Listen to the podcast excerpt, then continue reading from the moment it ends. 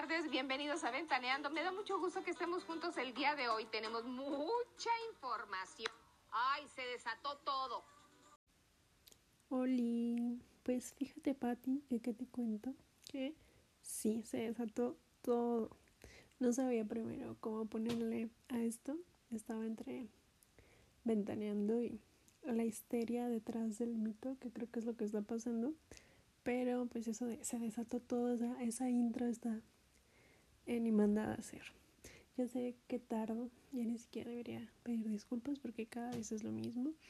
Pero mira, estamos, creo yo, así me siento como en un momento en que el, tiempo pasa, o sea, como que ya es agosto, o sea, en qué momento, pero como que no pasa, ¿no? O sea, como que, no sé, bien raro, como que avanza, pero sientes que no está avanzando o así, no digo, pasa pero no avanza, como que estás en ese, eh, como en un bucle ahí del tiempo, así como que avanza pero nada más no sientes como que vayas a ningún lado o que haya algún progreso o algo así, entonces creo que sí vamos a firmar esa, esa solicitud de change donde dice que habrá que, que eliminar este año de, de nuestras vidas, del calendario, así como año cero no existe y vamos a, borrarlo de nuestra mente.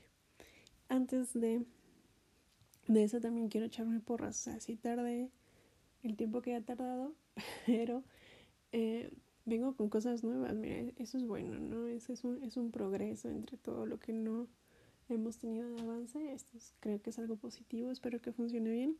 Es bastante amigable la plataforma, entonces a lo mejor y es una nueva manera de, de, comunicarnos, aparte que se queda ahí para siempre, para la posteridad.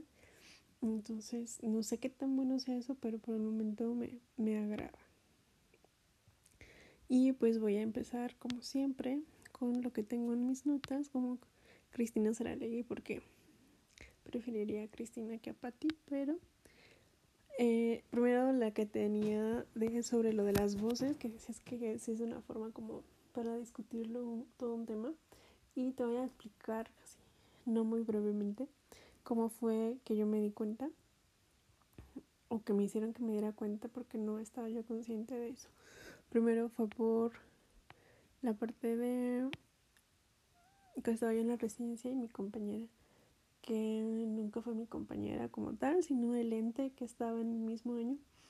Eh, en algún momento, no sé qué pasó, eh, empezó a tenerme como muy mala vibra. O sea, al principio yo empecé así como que normal y bien, y vamos a llevarnos y comer y salimos como mucho y como, pues, como compañeras, ¿no? Pero después, por alguna extraña razón, como que, pues valió que. Hasta después me enteré que hablaba pesos de mí, que decía que era muy intensa y muy metiche y cosas así. El chiste es que en una de esas tantas discusiones me reclamó así, es que hasta finges la voz cuando hablas con el escrito. Ay, sí, entonces me empezó a remedar según eso. Eh, y empezó a hacer una voz como muy aniñada y me dijo, es que ni siquiera es tu voz real, ¿por qué hablas así?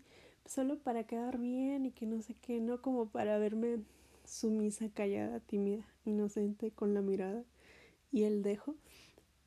Y yo así como que, ¿qué pedo? Y luego me di cuenta que sí es verdad, o sea que no lo hacía por las razones que ella pensaba, porque no era algo que hacías conscientemente. Yo creo que hay cosas que no puedes domar en ti, ese tipo de cosas. Es, creo que la voz es como esas cosas que no puedes domar por mucho que lo intentes, es algo que, que sale de ti, que habla por sí solo, valga la redundancia, ¿no? Aparte de hablar por ti, habla por sí misma, como esa parte de ti más profunda. Pero así fue como, como me di cuenta de que las voces eh, tenemos como voces diferentes para cada ocasión y que es algo que haces inconscientemente, pero que resulta y que a lo mejor es hasta incluso un mecanismo de defensa o evolutivo o no sé, porque como bien dices, a través de eso podemos expresar cosas que conscientemente no expresaríamos, ¿no? O a lo mejor como estás enojada y dices no, pero con una pinche, o sea, que ni siquiera necesitas ver la cara, pero dices ya con el tonito, sabes que no importa lo que diga, está enojada, ¿no? O ese tipo de cosas. O si estás contento, pues también. Y así fue como me di cuenta lo de la voz.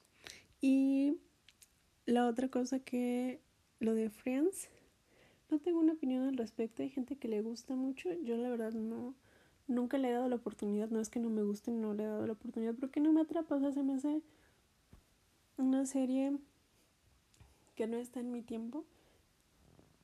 En cuanto, porque se me hace más, como más de universitarios y que el, o no sé, o sea, realmente a lo mejor no va por ahí, pero que no está tanto en mi contexto. Y no es por eso que siempre ande viendo series que tengan que ver con mi contexto, pero creo que no me ofrece otra cosa. O sea, creo que si te identificas con ellos, la amas.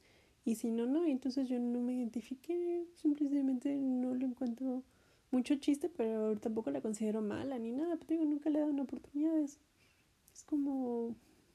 Tiene su fama. Por algo duró tantísimo tiempo. Solo Phoebe sí me cae muy bien.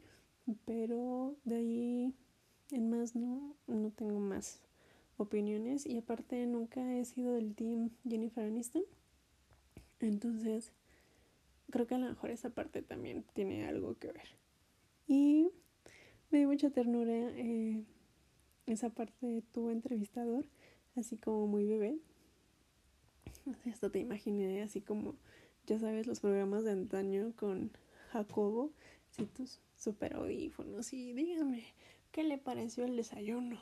¿Qué opina de la cocinera y tu mamá viéndote así con mirada amenazadora? O algo así por el estilo, ¿no? Se me hizo muy tierno. Y, y sí, también la respuesta que tuviste para. Entonces, pero mira, si te interesa, si quieres como tener esa parte finiquitada de alguna manera o incentivar a que sigas haciéndolo y que lo busques más adelante, estoy dispuesta a prestarme a una entrevista.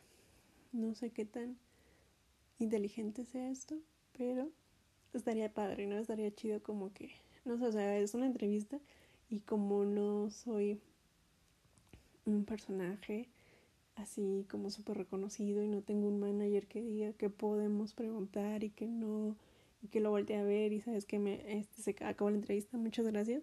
Entonces sí me estoy poniendo un poco ahí como en riesgo, pero confío en ti. Entonces, sí, si te interesa en algún momento podremos hacer una entrevista, porque es entrevista, no que sea llamada de teléfono, ni haces de entrevista.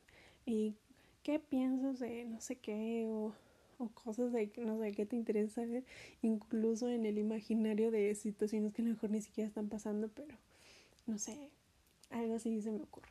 Podría ser eh, un buen ejercicio, quiero creer. Y me gustó eso, lo de la vida llena de matices. Se me acordó de una frase que, que es que dices pueden ser morados o rosados o amarillos.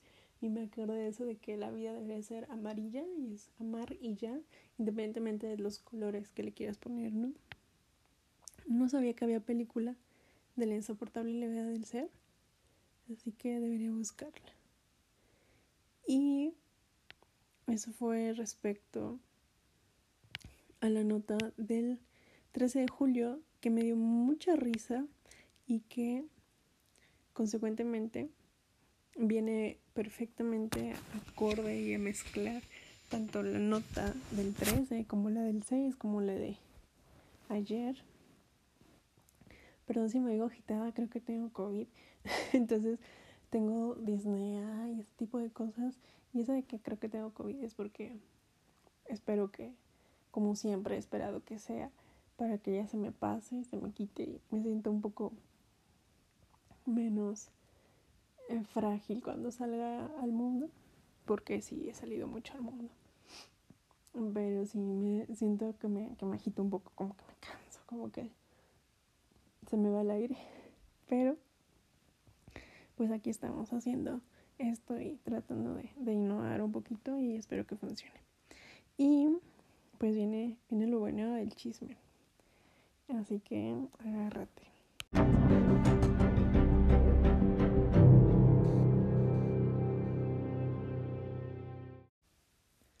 Pues ahí te voy. Eh, te que viene a colación con muchas cosas de los siguientes audios. Entonces, de alguna manera está sincronizado que me haya esperado tanto. O sea, se justifica porque ahora todo tiene sentido y lo puedo hilar mejor. Pero para que tenga sentido tengo que contarte que fue, o sea, de dónde viene como el drama o este, lo que yo denomino dinamitar mi vida.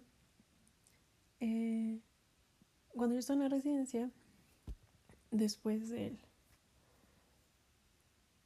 del suceso del evento fúnebre, es después entre lo que ahora ya sé, que antes sospechaba, pero a veces es mejor sospechar ¿no? porque puedes navegar con tu bandera de pendejo, de pendeja en este caso.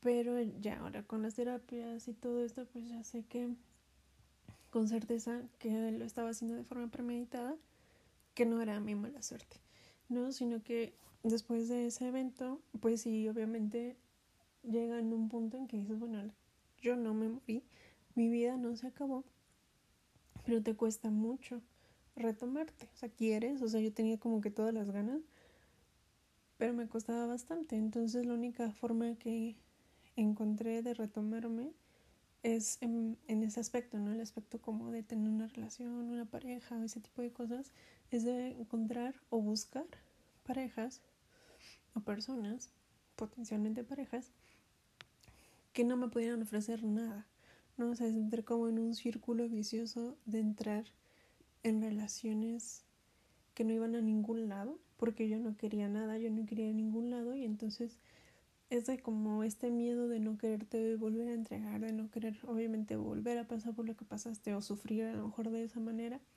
Sería muy mala suerte que pasas por lo mismo, pero no estás exento, ¿no? Entonces, ese no querer abrirte ni hacerte responsable, ni pasar por todo ese proceso de estar con alguien, de confiar, entonces, eh, lo fácil es estar con personas que no querían eso de ti, que no te lo iban a permitir.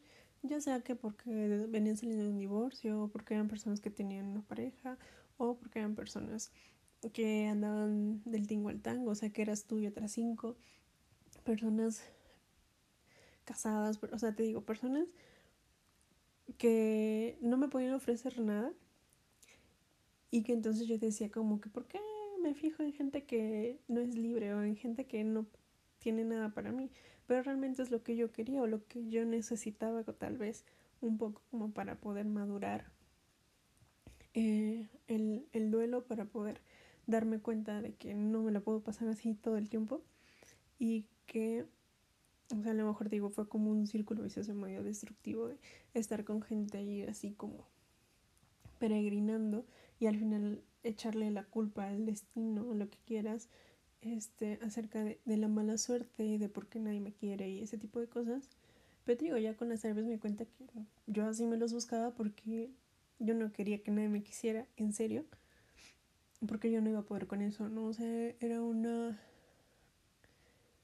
estoy agitada.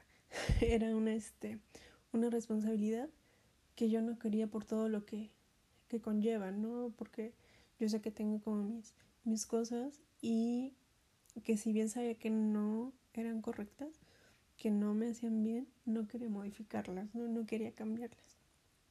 Y con ese poco de contexto, fue así como me metí con alguien que tenía, que yo no sabía al principio, debo aclarar, este, eh, queridos escuchas, que se metan al enlace, yo no sabía que quede ante notario público, por favor, regístrele bien.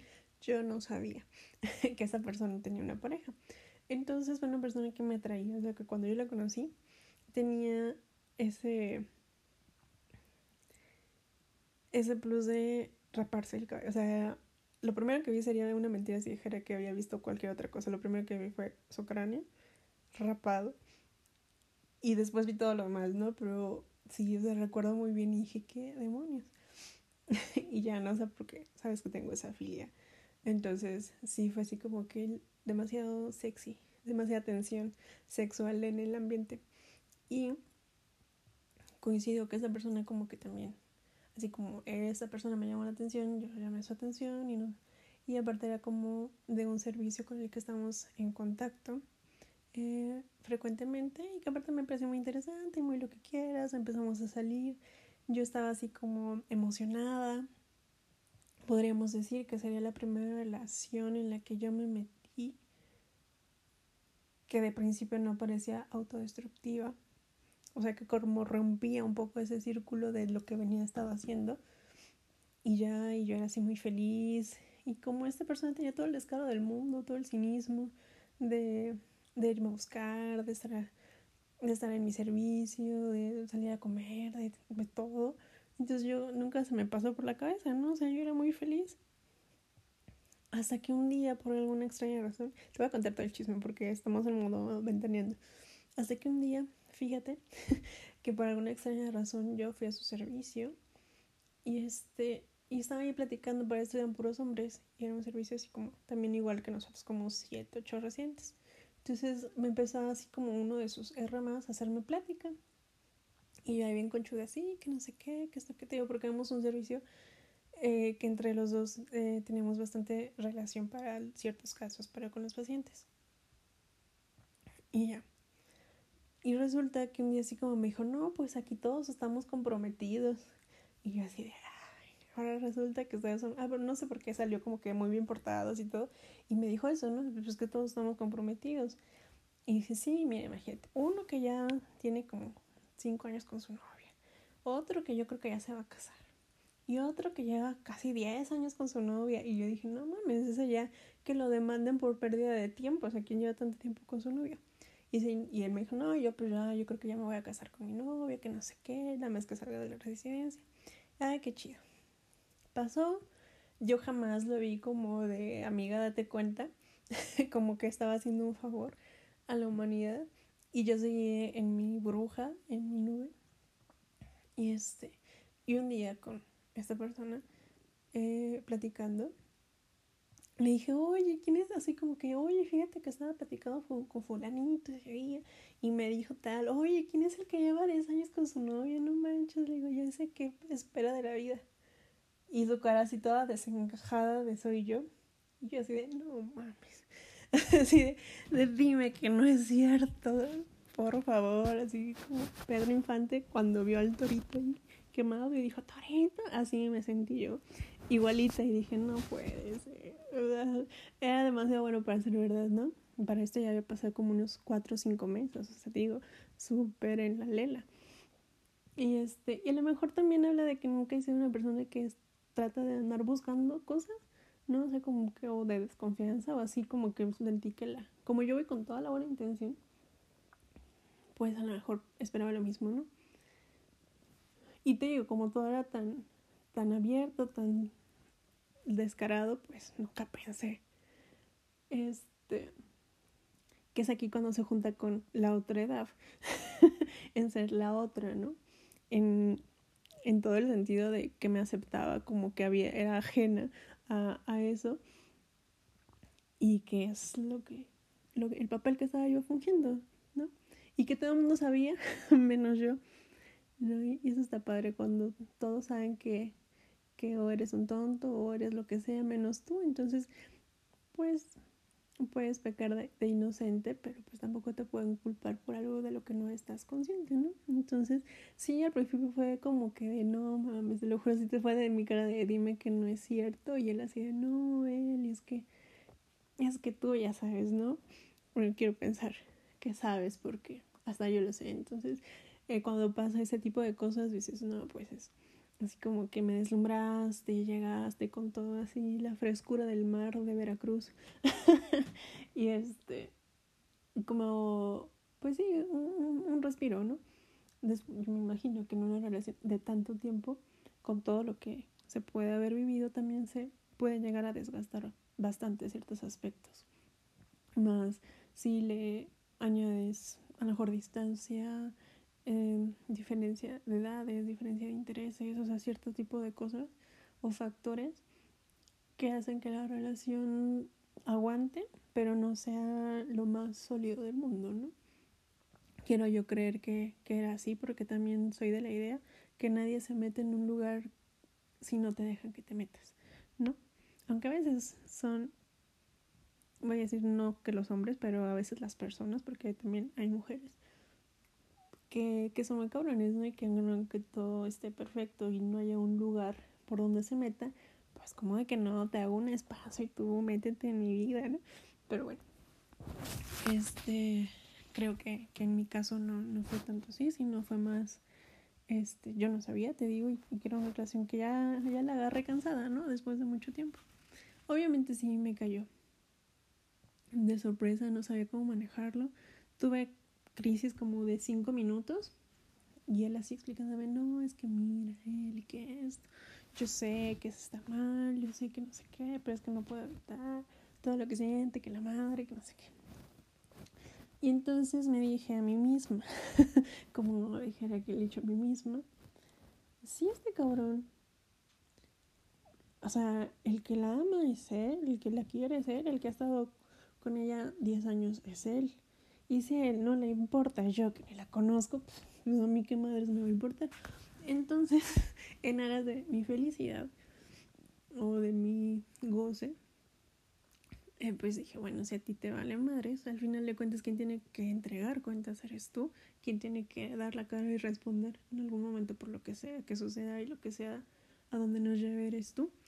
Entonces, pues yo, que ni la debo ni la temo, pues por mí no hay problema, ¿no? Y le seguimos así, obviamente ya con mis reservas y obviamente otra vez a volver al círculo de por qué me pasa esto a mí, que no sé qué. Pero para ser sincera, pues no, tampoco tenía. ¿Te acuerdas que te dije que me había vuelto una mujer de negocios? Entonces, pues no, no había exclusividad, al menos de mi parte. Que sí estaba emocionada y que sí era una parte bonita y que sí a veces me daba ahí un poquillo de culpa, pero cuando pasó eso dije, bueno, pues a darle, ¿no?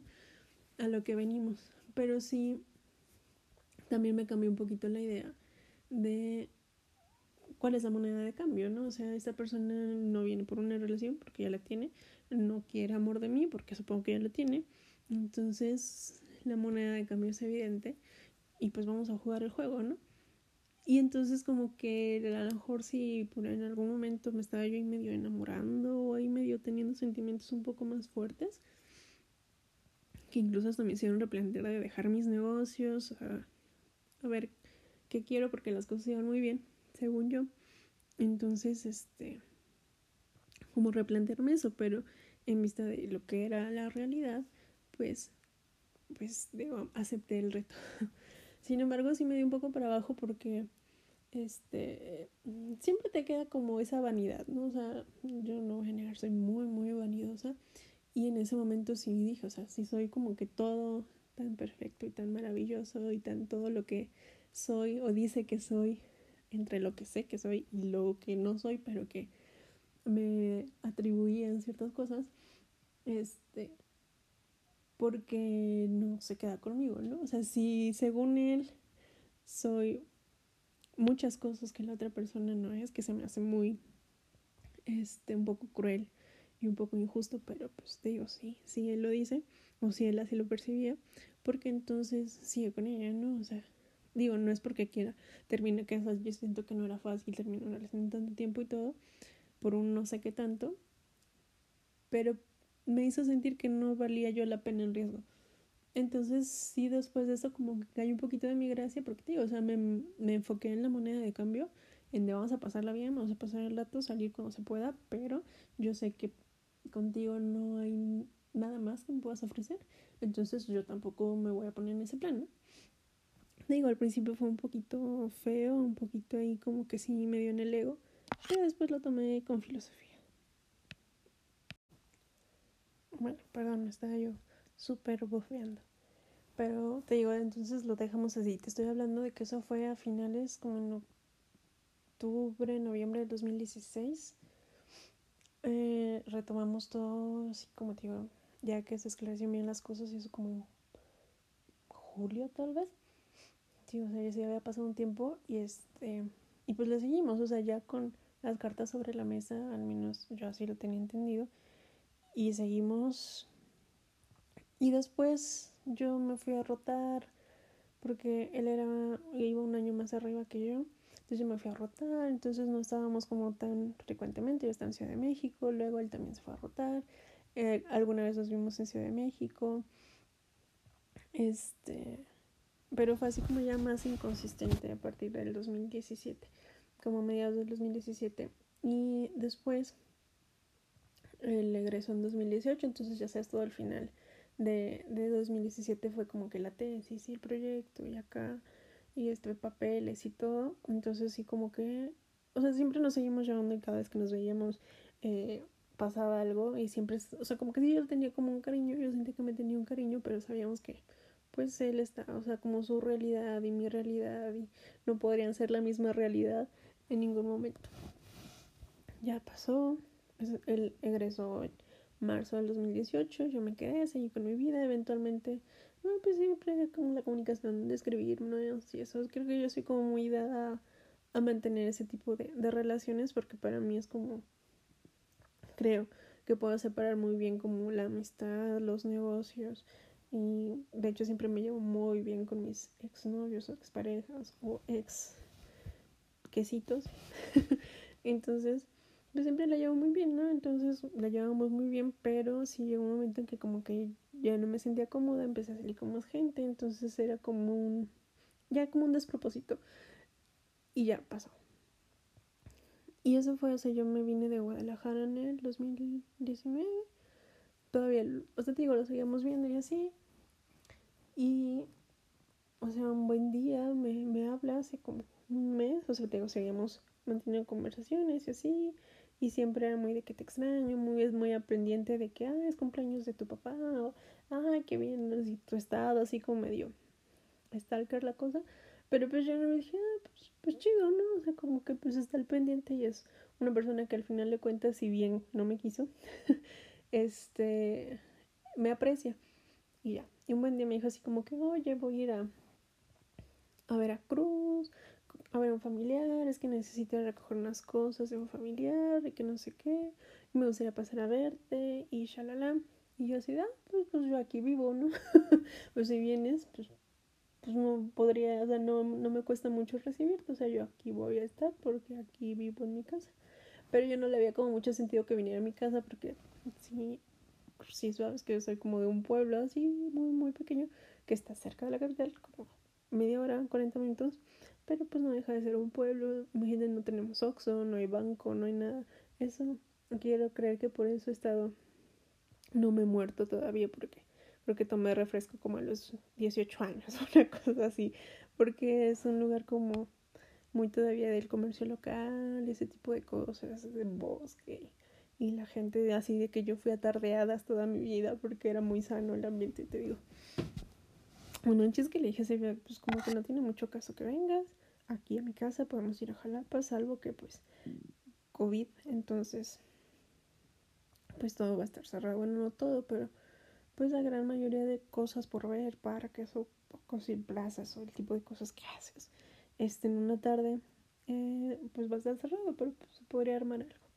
Bueno, es que vino, me hizo todo ahí un show, bueno, no un show, pero fue así como que, yo así de, ¿a qué veniste? Dice, no es que vine a recoger una mercancía, yo, ajá, qué rica mercancía. Entonces pensé que podía ser cualquier cosa, lleva balas, lleva órgano, no sé, ah, porque patólogo, entonces dije, no sé a qué vino, no sé qué mercancía que no hay en Guadalajara y hay aquí, dije, no sé, estaba muy intrigada. Y ya cuando me dijo, es que la traigo en la mochila, y dije, qué chingados Y ya cuando me dijo, te voy a enseñar, y así como que estaba entre nerviosa, morbosa, curiosa y con miedo de qué será esa mercancía que trae, me saco una cajita y me dice, ábrela. Y yo así, ¿qué es esa cajita? Era una cajita así como esas cajitas de té, así pequeñitas. Y la abro y no trae nada, y yo, es una broma, no entiendo. Y ya, pues es que no vine por ninguna mercancía ni por nada. Y se soltó. Ahí es donde se soltó todo. Y, y es donde vino a dinamitar mi vida, porque me vino a decir, ¿sabes qué? Así como que todo este tiempo no puedo estar sin ti, shalala. Me juró amor eterno. Y básicamente me dijo así, después de un discurso que no recuerdo bien porque yo me estaba comiendo unas deliciosas enchiladas y yo así, ¿en qué momento de tu historia? y yo lo escuchaba y le mordía mi taco, ajá, y le echaba más salsa, ajá, ah, no, pues qué caray, porque yo no daba crédito, ¿no? Y este, y pues me dijo que venía, te digo, así como por todas las canicas. Y yo no, pues wow. sí me tomó muy de sorpresa.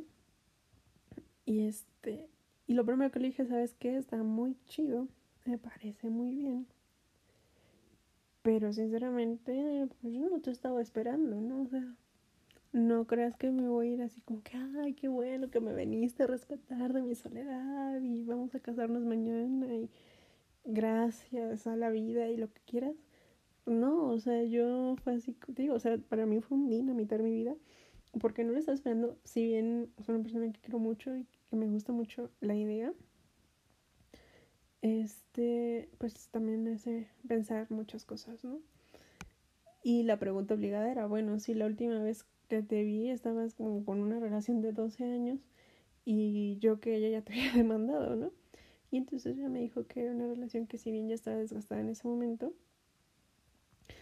y que ahí es donde venían las preguntas que te iba a hacer sobre que por qué alguien te viene a buscar después de tanto tiempo, o sea, no es que no le crea, pero tampoco soy ingenuo, ¿no? Entonces lo primero que pensé fue, este güey lo mandaron a la chingada, se quedó como que sin su con esa seguridad de tener una relación que te da tener una relación que es bueno, a lo mejor no es la mejor relación, no es la, la, novia más chida del mundo, pero es lo que tengo y es algo seguro y es algo que está ahí y que puedes regresar a ese sitio siempre, ¿no?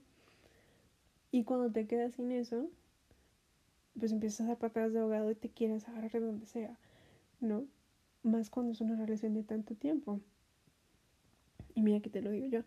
Entonces yo, o sea, lo primero que pensé fue eso.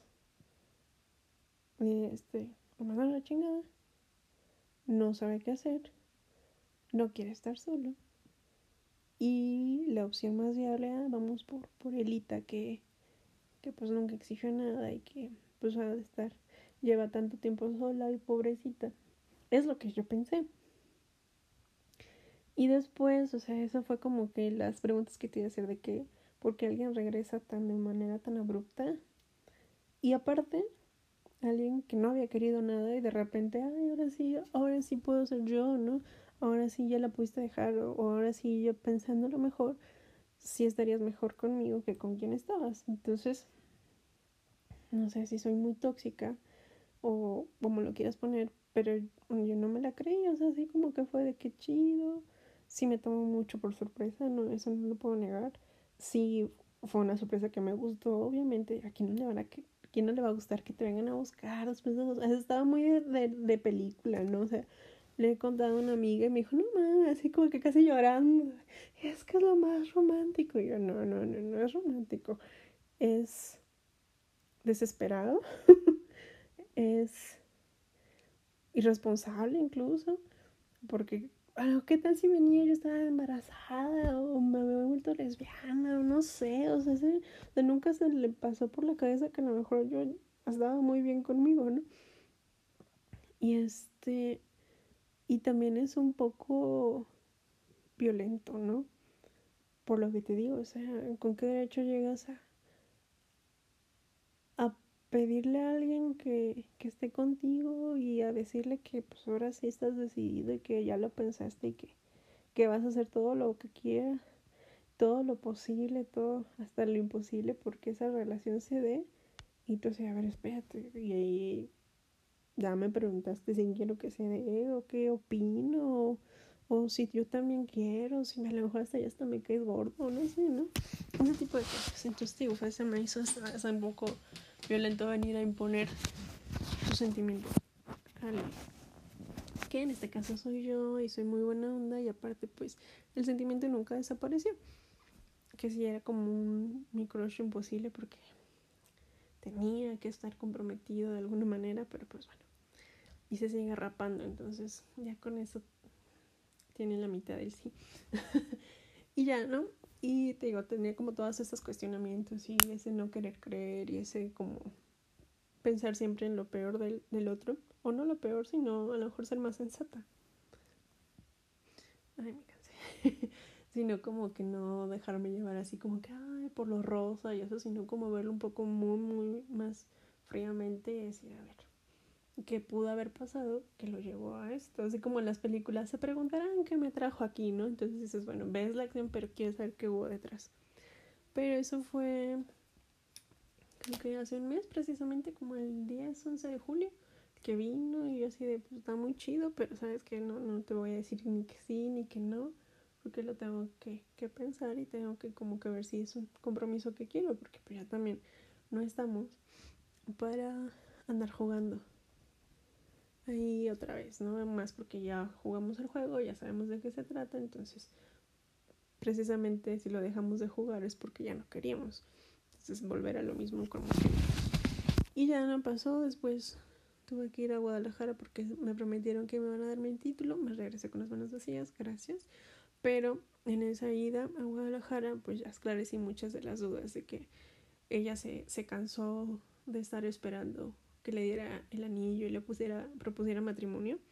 Y él me dijo, así es que pues me mandó a la chingada porque ella se quería casar y yo nunca la vi como una futura esposa. Y eso se me hizo muy cruel. Y esa sí es una pregunta que quiero hacerte en nombre de toda la masculinidad de los hombres y las personas del mundo. Más, más como hombres porque siempre se les da como esa responsabilidad un poco, ese papel de que de elegir, ¿no? De ustedes eligen con quién quieren pasar el resto de su vida, quién va a ser la mamá de sus hijos, porque ustedes al final son quien proponen. No todos los casos, pero la gran mayoría es así, ¿no? Los usos y costumbres marcan que sea así. Entonces, sí me quedó la idea como que siempre supo. Y quiero saber si eso se puede, si es verdad. Y qué poca madre. pero hasta donde creo que sí se puede, ¿no? O sea, siempre sabes con quién sí y con quién no, ¿no? Y a lo mejor él, hasta donde me dijo, él siempre supo que no quería, o sea, quería que fuera su pareja, su novia, su lo que sea, pero hasta ahí, ¿no? No quería nada más, no quería casarse, no quería tener una familia con ella, no la veía más que como su novia. Y como toda relación de noviazgo que empieza, que en algún momento se iba a acabar, pero que no iba a pasar de ahí porque no, no le, no le ofrecía o, no le inspiraba o no sé qué para algo más, ¿no? Y entonces yo dije así como que es que cómo puede ser tan cruel con una persona que te ha dedicado tanto tiempo y de repente si le sabes que pues, mejor tú sí te quieres casar, pero yo nunca he pensado en casarme contigo. Y dije que, que crudo, pero no sé, o sea, la pregunta es esa, o sea, puedes saberlo siempre y aún así hacerte conchuda de pues hasta donde aguante. Eh, así como que estirar la liga hasta donde dé, porque sabes que no va a ser para otra cosa, ¿no? Y sí, ella me dijo como que ella, ella se quería casar y él no, no quería, o sea, dice yo no me quiero casar, no con ella, o sea, no es la persona con la que quisiera tener hijos ni nada, lo que sea. Y este, y pues obviamente ella sí quería, creo que lo presionó de alguna manera y entonces él fue, pues no, o sea, no, no es por presión, no, no presión, no, o tiempo, lo que sea, es por porque no quiero y no es contigo. Entonces se dejaron y eso fue, según tengo entendido, cuando terminó la residencia en el 2018 él, como en ese inter, que te digo cuando yo estaba en, en México y así. Y este, incluso me dijo que tuvo así como que siempre medio depresivo porque pues no tienes la residencia, no tienes ingresos, no tienes trabajo, no tienes título, no tenía novia, entonces así fue como que le dio muy para abajo. Pero, este, y después dice que empezó como, como a darse cuenta y lo que me dijo fue es que te empecé a, a valorar cuando ya no estabas. Se me hizo muy sensato porque uno quisiera que no fuera así, ¿no? Pero es lo que más pasa, no valoras las cosas cuando ya no las tienes. No está chido, pero a veces incluso puedes no valorarlas, las tengas o no. Entonces, de los males el, el menor. El problema es que pues ya no estoy en el mismo canal que estaba yo a lo mejor cuando quería que me valorara. Pero pues X, no, o sea, tengo, ya tampoco tengo 15 años de, ay, es que no me valoró y ahora todos los hombres son malos, ¿no? O sea, la gente se equivoca. Y la gente madura sus ideas y puede pasar mucho tiempo para eso o muy poco, ¿no? Hay cosas que te pueden hacer madurar y puedes decir, güey, la cagué, O, puedes pensar que le hiciste lo correcto siempre, aunque todo el mundo sepa que, o en la opinión de todos los demás, el que está equivocado eres tú, ¿no? Entonces, eh, en ese sentido yo no tengo como mucho problema. Sí, me llama mucho la atención, pero pues digo, ya he esclarecido el punto de que él, según esto, no la quería ella para eso. Y ante la presión, pues mejor, ¿sabes que La dejaron. Pues creo que hasta, hasta eso mal, ¿no? Porque ella así como que le reclamó todos los años invertidos. Y él así de, güey, pues yo también le invertí el tiempo, pero a diferencia de ella, ya sabía que no iba a ningún lado. Y ahora viene con, con toda esta idea para conmigo de, de que mejor conmigo sí, de que de valorarme y de querer reintentar algo y dejar de ser parte de, la otra edad. Y ya, esa parte está chida. Digamos que estoy en eso y que para ligarlo con la otra nota, aparentemente eh, tengo un tipo de, de alergia a, al romanticismo. Y es algo que se me ha estado recalcando bastante. y no es que no lo sepa, pero a lo que voy es de, bueno, o sea, si, si quieres a alguien que no tenga esa alergia, pues esa persona no soy yo y no me voy a convertir en esa persona, ¿no? Entonces sí tengo un poco de conflicto con, esa, con eso porque yo sé que soy no fría, o sea, es que no es deliberadamente, pero le doy más importancia, por ejemplo, a cosas como estas, ¿no? A estar platicando, reflexionar, hablar y que no me presionen, por ejemplo, es algo que, que valoro mucho de ti, como ese día que me dijiste, oye, tenemos un chisme pendiente, y yo, efectivamente, eh, no es como que, y no te lo voy a contar ahorita si lo tenemos pendientes por algo, porque estaba haciendo otras cosas, pero no es como para que te sientas y me digas, ay, ¿por qué no quieres contar? O, ay, ¿y para cuándo? Y ya, o ese tipo de cosas, ¿no? Que contigo como que he hecho como sentirme como muy bien porque no me siento presionada y me deja hacer, ¿no? O sea, que, todo lo que soy de que no soy constante y que de repente digo cosas que, que termino por no hacer y a lo mejor medio ahí muy esa alma de político de prometer y no cumplir, nada más prometer porque se ve bonito y este, pero sí, o sea, siento que no soy también más como, como ese tipo de, de romanticismo y los corazones y cursi. Y no es porque no me gusten, o sea, si alguien lo hace para conmigo, tiene sus para conmigo, pues los valoro mucho, o sea, se me hace muy bonito y aparte es una cosa que cuando tú no la tienes, la valoras más en los demás, ¿no? Porque dices, ay, qué bonito. A veces a lo mejor dije, ay, me gustaría como que de repente ser así o que sería bonito que yo pudiera tener esos detalles para con los demás, pero simplemente pues no, no me nace, no es que no me nazca, es que, que no está en mi proceso mental ese tipo de cosas, ¿no? O sea, digo, yo valoro a lo mejor más una plática, un, otras cosas, ¿no? Y, y ya no estoy como tanto, creo yo, que más secundaria, ¿no? De, de decirte o decir que se quiere cada cinco minutos y mandar cositas y que comiste, que hiciste, que eso, que entiendo que, que es una forma de preocuparse por el otro y de atenderlo y de saber que estás ahí. Y no es que no me importe qué comió, qué hizo, a dónde fue, sino que sé que está bien, sé que es una persona adulta que se sabe cuidar y que lo que haya comido, hecho o deshecho no va a impactar o no debería impactar. Y si es algo que impacte, ya me lo hubiera dicho, no, no sé, o sea, como que esas cosas me hacen muy banales, no sé, todos comemos todos los días y hacemos cosas y aparte, por ejemplo, te digo, como me pasa otra vez, estoy en, estoy en pandemia, estoy encerrada en mi casa, no hago tantas cosas, entonces no es como que muy interesante mi día. Y este, pero sí he notado ese tipo de, de reacción y te, digo a decir, es que como si fuera alérgica a lo romántico, ¿no? Y de repente me manda cosas y me dice canciones así, y yo así como que, chido tu desmadre. Pero no es que lo haga con mala intención, te lo juro. Es que lo, no, no sé, o sea, así soy y ese así no me moleste, porque no fue molestia, pero sí me sentí un poco, porque me dijo un poco así como que es que eres un tanto insensible porque, o impasible, fue la palabra, de, así como hacia las cosas que te mando o eso, ¿no? Yo me imagino que esperaría otra reacción de sí, gracias, y yo también, o ese tipo de cosas. Y entonces mi respuesta fue, pues definitivamente hay cosas que soy, cosas que no soy.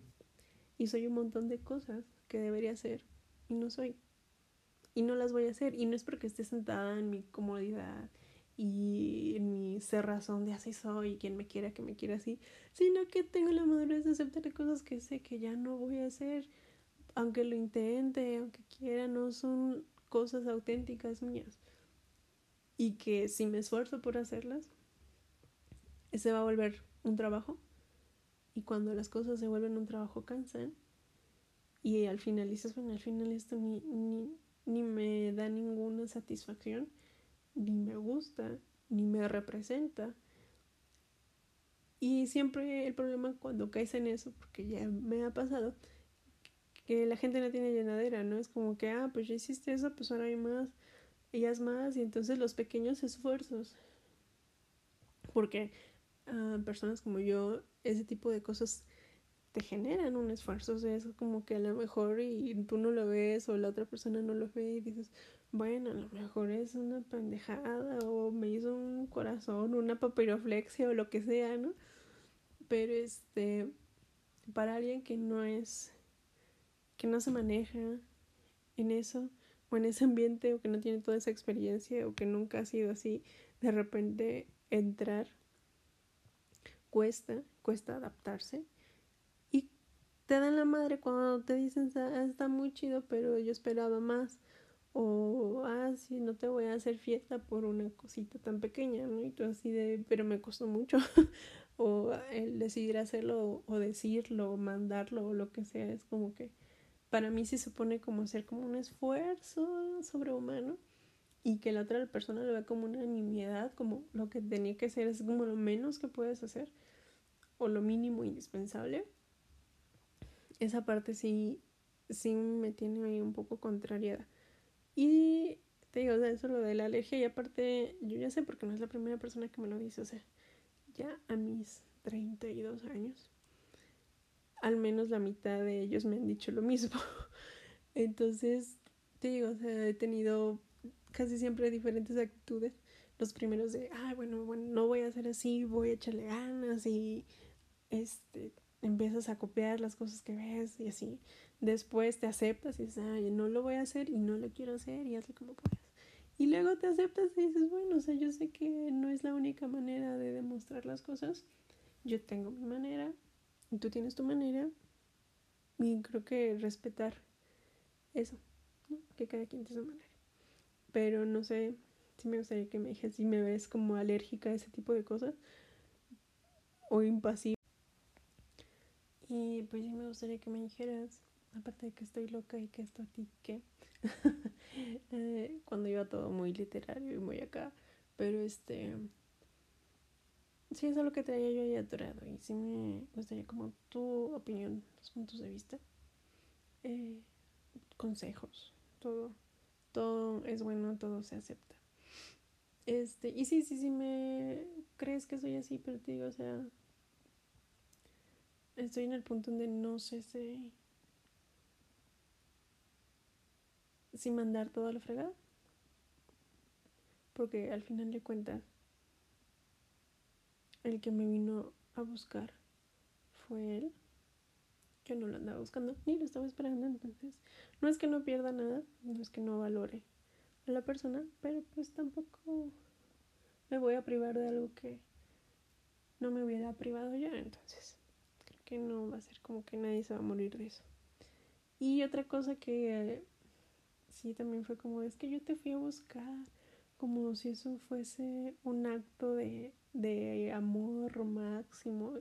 Y así de agarrar el avión porque nunca se había subido un avión, eh, sí, mi miedo y, y aún sin saber lo que me iba a encontrar, porque dice, por eso precisamente no te pregunté porque no sabía, no, no quería saber si estabas con alguien, estás comprometida, lo que sea, porque yo como que su necesidad era eh, venía a decirme todo lo que sentía, todo lo que quería, independientemente digo, de, mi respuesta. Y si fue así como que, ah, no, pues está chido, vengo, te digo, ¿sabes qué? Me gustaría hacer esto, ta, ta, ta, me quiero casar contigo, pero pues no tengo ningún plan, ¿no? Yo nada más te venía a decir. y si me dices a mí eso, dije, esto la verdad está bien pendejo, ¿no? Porque yo nada más así como para que te enteres. Me pudieras haber dicho en una carta o no sé, ¿para qué quieres que yo sepa? Si no tienes ningún plan al respecto, ¿no? O sea, yo estoy acá, tú estás allá, yo no me voy a ir para allá, no creo que tú te quieras venir para acá. Entonces, pues gracias por la información. Este, te voy a hacer una cartita de regreso que diga gracias. O sea, no. Y, y sí, o eh, como que sí está muy entrado y sí lo ves como, no, yo me puedo ir para allá, tengo un trabajo, pero estoy metiendo papeles como en el instituto o en el ISTE y así. Y si hay una plaza, si hay forma de moverme a Veracruz, yo me muevo a Veracruz. Y este, y te digo, ya eso lo de, de yo fui por ti, por el amor, esa mía no me la venden. Y alguien alguna vez me dijo, y, y no, no se me olvida, y creo que es como lo más sensato que me han dicho, este, que alguna vez hicieron también así como que elegir la, la misma sede para el internado y era o quedarse en la ciudad o irse a un hospital sin residentes, sin nada, donde ir a hacer manitas, que es al hospital que yo me fui. Y esa, entonces esa persona estaba en esa disyuntiva, ¿no? O sea, de o me quedo en la ciudad, en mi casa, sin pagar renta, con mi familia, o sea, con todas las comodidades, o me voy con Eli, o sea, para estar con ella, pero pues va a ser una madriza, voy a tener que rentar en un lugar con un clima feo, este, en uno, con gente que no conoces, sin tus compañeros, sin tus amigos, sin, como salir a tu zona de confort, ¿no? Y entonces si algún día me dijo, es que yo me vine aquí por ti. Y yo así como que sí, y eso me dijo, no, no me creas, dice, yo no me vine aquí por ti. Dice, yo me vine aquí por mí, porque yo no iba a poder estar todos los días sabiendo que podía estar contigo y elegí no estar. Yo no me iba a poder explicar todos los días por qué había no o por qué no elegir estar contigo, ¿no? Entonces, si elegí estar aquí, o sea, en, en ese lugar donde hicimos el internado, fue por mí. O sea, es lo más egoísta que he hecho en mucho tiempo. Y pues, sí, eso, esa enseñanza de la vida me hizo decirle en este años después a esta persona que vino por mí le dije es que tú no viniste por mí viniste porque tú no sabías cómo ibas a seguir si no venías ¿no? o sea como cuando dices lo voy a hacer para que no quede en mí eso no o sea como que pasarle esa responsabilidad a la otra persona no de yo ya hice lo que tenía que hacer y ya puedo dormir tranquilo no como ese alivio de de lo hice porque no sabía qué más hacer. Y te digo, descargar en el otro un poco de responsabilidad. Pero, pues, ahora que fui a Guadalajara, todo muy bien. En una burbuja de amor, conocí a sus papás y toda la onda. Súper buenas personas, muy lindos. Pero sí me da un poco de, de reserva esa parte, lo que te digo, ¿no? que si bien ya se me resolvieron un poco de mis dudas acerca de del por qué vino, de por qué el cambio tan repentino, el, el por qué ahora sí, antes no.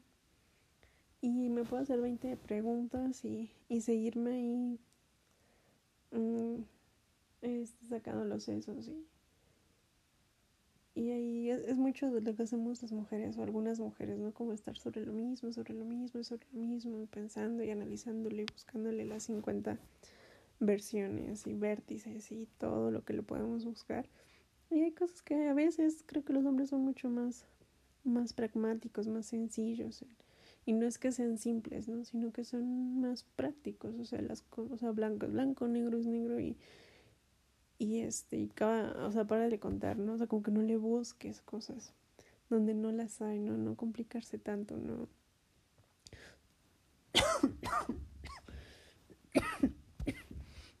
como que son mucho más concretos nosotros somos mucho más abstractas, ¿no? Como que más a buscarle, buscarle cosas que ni son, ni tienen forma de ser, ni evidencia, ni, ni sustento, pero pensar en él y sí, y sí esto, y sí lo otro, y como dice el, dicho, ¿no? Y si mi abuelita tuviera ruedas sería bicicleta, pero no las tiene.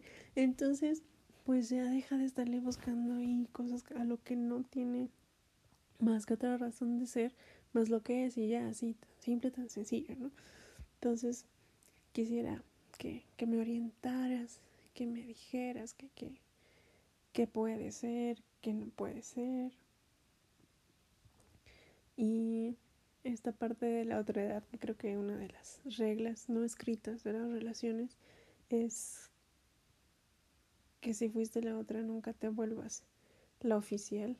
En primera porque ya sabes cómo se manejan las personas y ese punto de confianza creo que está un poco perdido. En este caso, no sé, o sea, yo no sé si funciona así, no sé, es porque todo lo que me ha pasado así, pero yo creo que si alguien quiere estar contigo va a estar, ¿no? Así, seas o no seas la otra, la última. Y si alguien quiere mm, no valorarte y quiere lastimarte a lo mejor o no darte el lugar que dice va a darte, no lo va a hacer así tú brinques, patales, llores, lo amarres, lo castres. Eh, a lo mejor eso suena muy fuerte, pero, o sea, aún así hagas todas esas cosas, si la persona quiere hacerlo, lo va a hacer, ¿no? Porque no puedes pelear con las voluntades, tu voluntad y su voluntad. Y al final de cuentas, cada quien hace su voluntad, ¿no? Que vaya muy en contra de lo que quiera la tuya, es lo bueno de las voluntades que son solo para eh, darle o están, están en servicio de quien las tiene. ¿no? Entonces mi voluntad es para mí y su voluntad funciona para él. Entonces no tienen que estar en la misma sincronía, que sería lo ideal, estaría muy padre, pero eh, a veces esa pelea más que de egos, creo yo, que de voluntades, que es algo un poco más difícil de, entender, ¿no? Y que también son de las cosas que no puedes domar o dominar, creo yo. Y este, pues eso es lo que te quería contar. Y es la pareja del momento, que no es Belinda y Cristian Nodal. Gracias por los memes. Tengo una cantidad de memes, referencias acerca de eso, de los que me han etiquetado y dije ya basta. me da mucha risa porque pues Belinda es Belinda, ¿no? O sea, está, está, está muy chula y todo lo que quieras. Y pues yo no soy ahí ciudadano de a pie, pero pues me da mucha risa. La verdad los disfruto bastante. Y de las demás cosas que, que me mandaste, el de hoy, el de las alergias, te digo, no sé si tengo una alergia ahí como al, al romanticismo o ese tipo de cuestiones o de expresiones. Yo soy más de, de platicar, más yo creo que ese de, del, del querer a veces es más de tener la certeza, más que de sentir que si me quieres y y, o no, ¿no? De que, ah, es que con esto sí me sentí que sí me quiso. pues lo tienes que saber y, y si una persona tiene que estar haciendo cada cinco minutos algo para que no se te olvide, pues el problema no es la otra persona, no eres tú que, que necesitas que se te reafirme algo de lo que tú no estás seguro. Entonces, si el otro puede hacer y deshacer, no te va a dar esa certeza porque eso te corresponde a ti, ¿no? Este, bueno, es lo, que yo creo. Que no, no deberíamos de, tratar de convencer al otro de algo de lo que ya debe estar convencido, de algo que se nota, de lo que se debe saber, ¿no? Y este, y sí, a veces sí soy medio, medio grosera, pero pues es que me desespero un poquito. Y eso que él es más grande que yo, fíjate que él me lleva, bueno, él tiene 36, entonces también llegué a pensar, es a lo mejor la crisis de la edad, de que que ya se quiere casar no sé, pero pues no encontré otra más once. pero pues no sé, ¿no? Pero sí estaba así como que de repente. Y aparte me contrasta mucho porque te digo, es patólogo, es súper metalero, súper darks, súper acá y de repente que me pregunta, ¿me quieres? Y a los cinco minutos, ¿me quieres? Y yo, a ver, aunque no lo creas, aunque hayan pasado cinco minutos, o sea, yo sé que es muy difícil de creer que aún después de todo ese tiempo te siga queriendo, pero sí, o sea, no sé, no sé cómo pasa, pero aún después de todo ese tiempo, como te lo dije hace cinco minutos, sigue ahí el sentimiento. Yo sé que, es una cosa ahí bastante difícil de creer, ¿no? Que por eso me lo estás preguntando, pero, pues pasa, ¿no?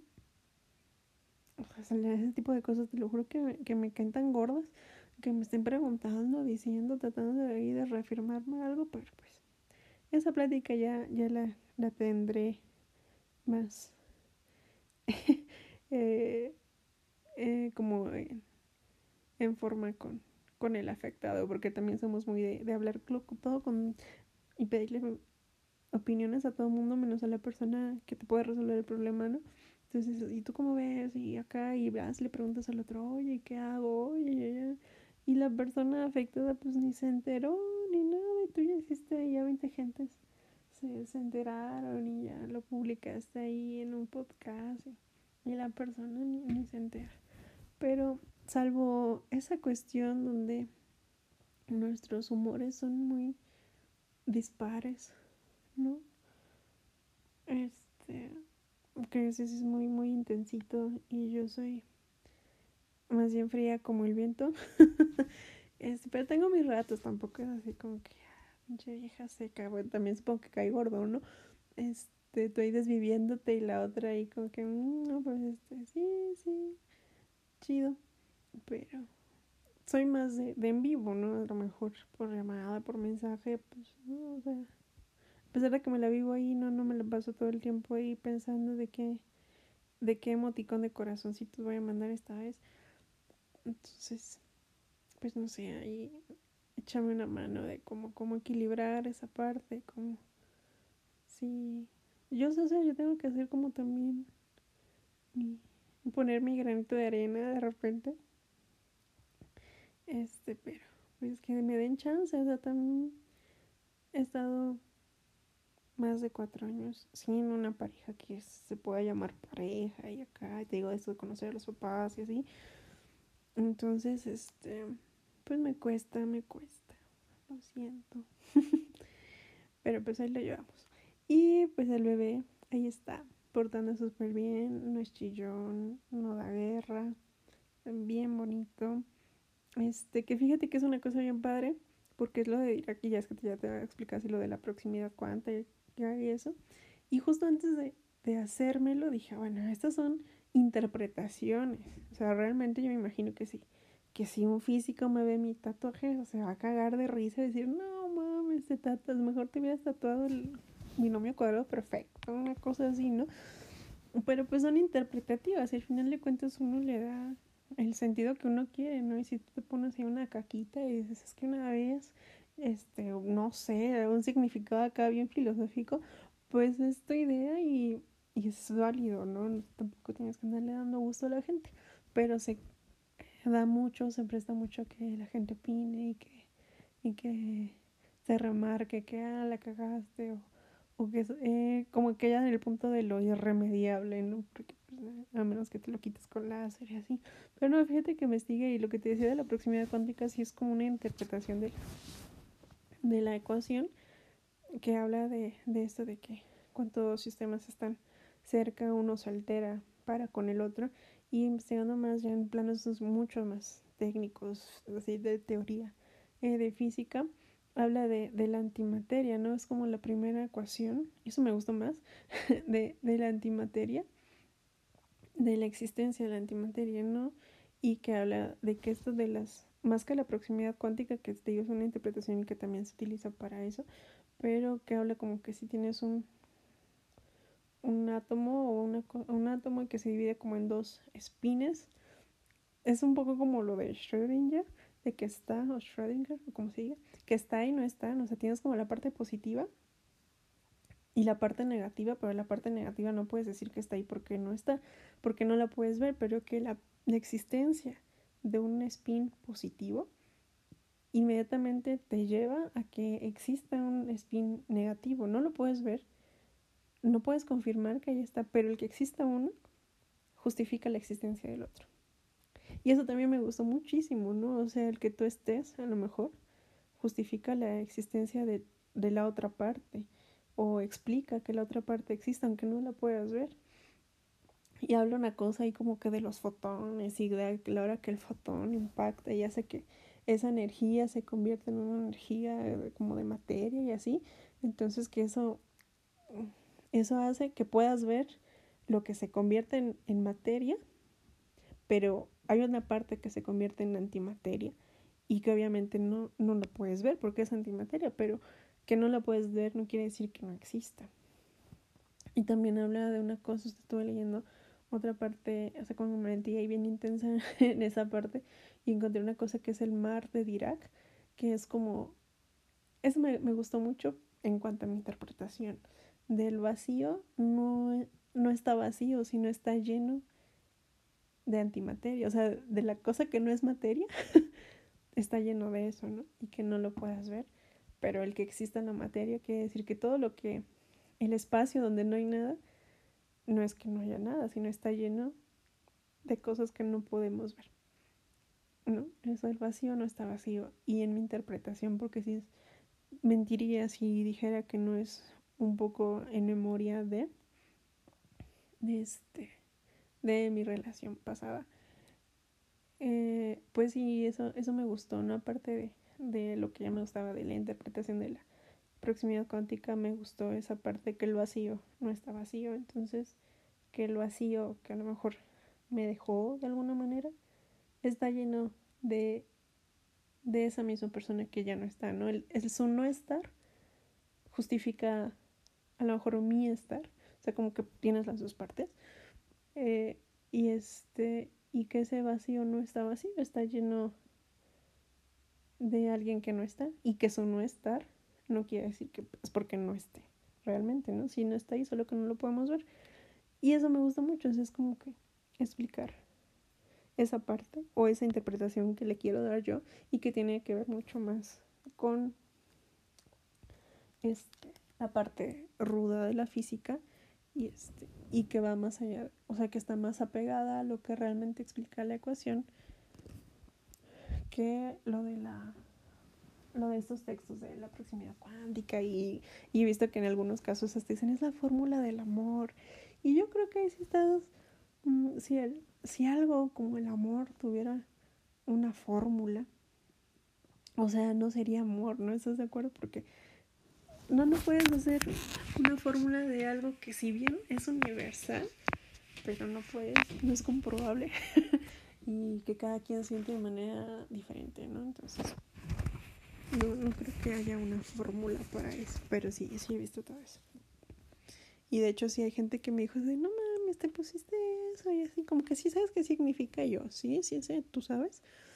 Y entonces, no sé, si viste en la foto, son como dos triángulos. Es que es el esquema de Euler o algo así, no recuerdo muy bien. Y son las 3 de la mañana. Este.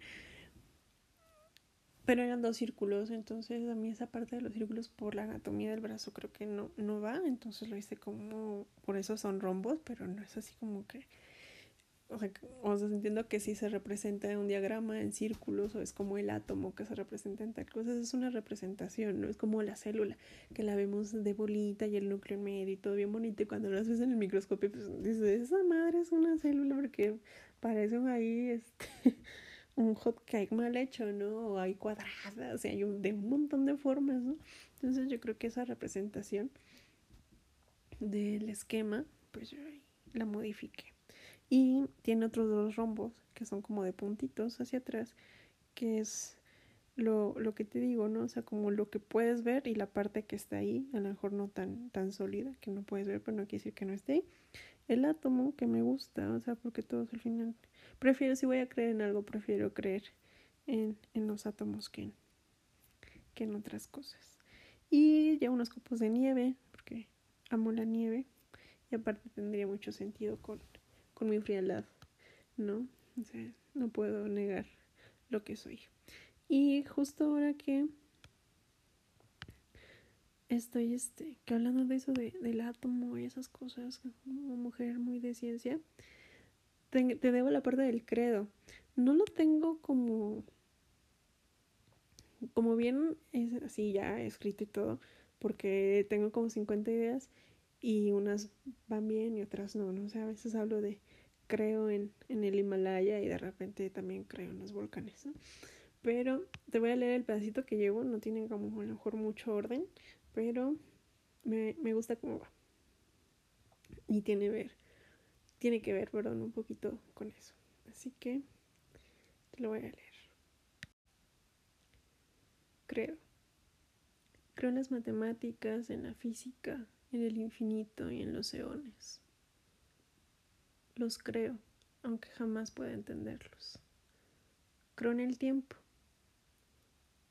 Tanto lo creo que me siento a esperarlo. Creo en el hambre y en el olor. Creo en la belleza y en la fealdad interior. Creo en los sueños y en que son indescifrables. Creo en el amor porque solo algo que existe escogería a sus víctimas tan delicadamente. Creo que si te barran los pies no te casas. Pero también creo en la buena suerte, en los horóscopos. Aunque bien sé que son pendejas. Creo, como dicen por ahí, que vivir mata, pero que después de morir habrá exactamente lo mismo que había antes de nacer. Nada. Platíquenme qué es lo que quieren que comentemos, denme su opinión, si les gusta, si no les gusta. Bueno, si no les gusta no me digan tanto porque me hacen sentir un poco mal, pero si les gusta díganme que tanto les gusta.